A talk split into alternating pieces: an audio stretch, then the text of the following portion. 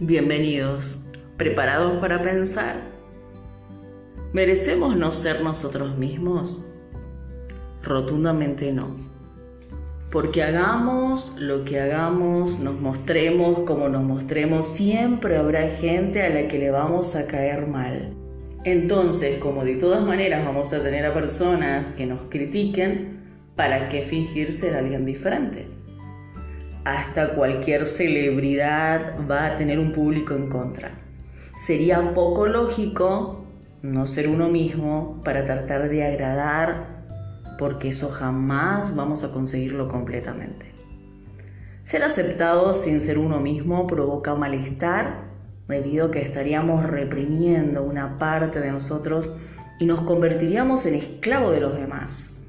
Y esto sería una injusticia y una falta de dignidad para nosotros. En cambio, cuando aceptamos quienes somos, esto va a provocar una gran liberación, seguridad y confianza y los demás también van a poder llevar ese aroma de quién estamos siendo. Lo mejor de ser uno mismo es que además de que podemos ser auténticos, esto aporta bienestar a las personas que nos aceptan. Y lo están haciendo realmente porque ven en nosotros esa verdad, esa autenticidad. No estamos aparentando. Inclusive esto despierta confianza en ellas, porque se dan cuenta que cuando estamos con ellas o no estamos, seguimos siendo la misma persona. Qué feo es cuando la gente te dice, bueno, yo pensé que era una mejor persona, ¿no? Y se engañan, se desilusionan y después terminamos nosotros inclusive culpando a otras personas cuando somos nosotros los causantes de lo que ha ocurrido con una relación. Y esto justamente trae el, el engaño, la mentira, cuando nosotros nos mostramos de una forma diferente. Internamente hablando, digo, ¿sí? Es cuando no me animo a ser yo misma y esto hace que comience a, a buscar una personalidad o un carácter desde la mediocridad, desde la hipocresía. Jamás deberíamos cumplir las expectativas de otros, porque eso muchas veces lo hacemos por otros cuando logramos gustar por lo que realmente estamos siendo, las cosas cambian porque nuestras relaciones también son más verdaderas.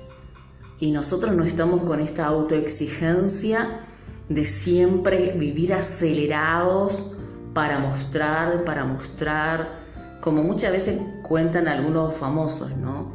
Vemos historias de gente que se ha quitado la vida, por ejemplo, eh, y decimos, pero si tiene todo, tiene casa, tiene profesión, tiene todo lo que a mí me gustaría tener. Pero estas personas han vivido así, con una autoimagen, una exigencia de ellas mismas para aparentar, para correr detrás del sistema. Entonces todos van para allá y no ni siquiera me importa si voy a caer en un precipicio o qué es lo que voy a encontrar en esta corrida, en vez de detenerme y decir, ¿no puedo ir yo por un camino diferente? ¿No puedo hacer mi propio camino? Se requiere de mucha valentía el no ser nosotros mismos. Como dije, por el peso que conlleva esto. Es siempre vivir eh, aparentando y cuando vamos a nuestra habitación o nos, nos toca estar solos, decimos, no soy lo que ellos dicen que soy. Y esto trae mucha amargura de alma, como lo dije en los episodios anteriores. Se requiere coraje también para ser uno mismo, coraje para mantenernos en lo profundo de nuestro sistema interno del ser, para poder mirarnos, para hacernos cargo de lo que descubrimos allí. A lo largo de mi vida no he conocido valor más grande que una persona se reconstruya desde las cenizas. Cuando enfrentamos esos gigantes internos, porque nuestro mundo gira allí, ¿no? Aunque muchas veces no lo vemos de esa forma, pero después lo hemos vencido. Cuando puedo mirar hacia atrás y decir, yo pasé por esa situación y lo superé. Quizás un mal hábito, un vicio, quizás estar presos de la amargura, de la envidia o de cualquier otro sentimiento tóxico que nos lleva a esclavizarnos. Y decimos, yo pasé por eso, pero pude vencer esos gigantes. Podemos hablar mucho más acerca de esto, pero quería hacer algo cortito para dejarte en este día y me gustaría que hoy hagas algo, que a todas esas voces negativas que están dentro de tu interior, que te dicen que no eres suficiente, que no eres capaz, que no lo vas a lograr, que has nacido en una familia X, por ejemplo, y como tu padre o tu madre o tus amigos fueron de determinada manera, vos tenés que hacer lo mismo. Eh, estos pensamientos que te llevan a, verte como fracasado, pero no lo querés ser. Entonces allí es que tenés que aparentar. Allí es donde tenés que ocultar todo eso y no ser tú mismo. Entonces me gustaría que le digas a todos esos enemigos internos, hoy es el día que te echo fuera de mi casa. Te vas. No hay lugar para dos pensamientos. Soy el que soy. Y cuando hablamos de soy el que soy, estamos hablando tanto de nuestra parte negativa como de nuestra parte positiva.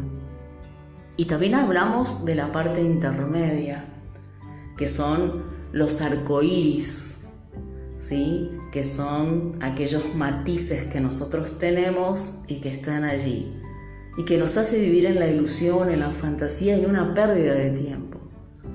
Porque lo que realmente tiene valor de profundizar en nosotros es la parte de luz, la parte donde realmente me encuentro con mis talentos, con mis dones, con mis capacidades. Más allá si los demás lo valoran o no, yo estoy dando quien soy y quien me conoce sabe que eso es indomable. Indomable identidad indomable propósito, indomable sistema interno e ilimitado, porque la fuente que tenemos es ilimitada para encontrarnos con el diseño de nuestro Elohim. Él ya nos colocó lo que tenemos que hacer. Y recuerda siempre, no pretendas no ser tú mismo porque los demás no lo van a aceptar.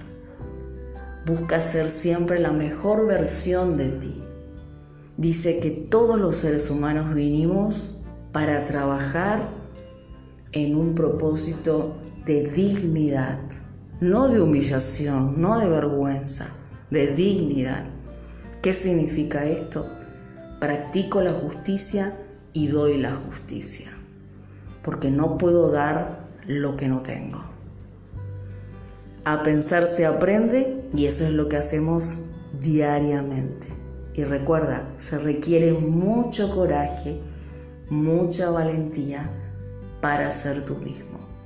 Porque van a aparecer muchos gigantes, personas que como ellas no están siendo ellas mismas, te van a querer presionar, te van a querer obligar a que hagas lo que ellas hacen y algunas veces lo que ellas están haciendo a vos te provoca algún mal.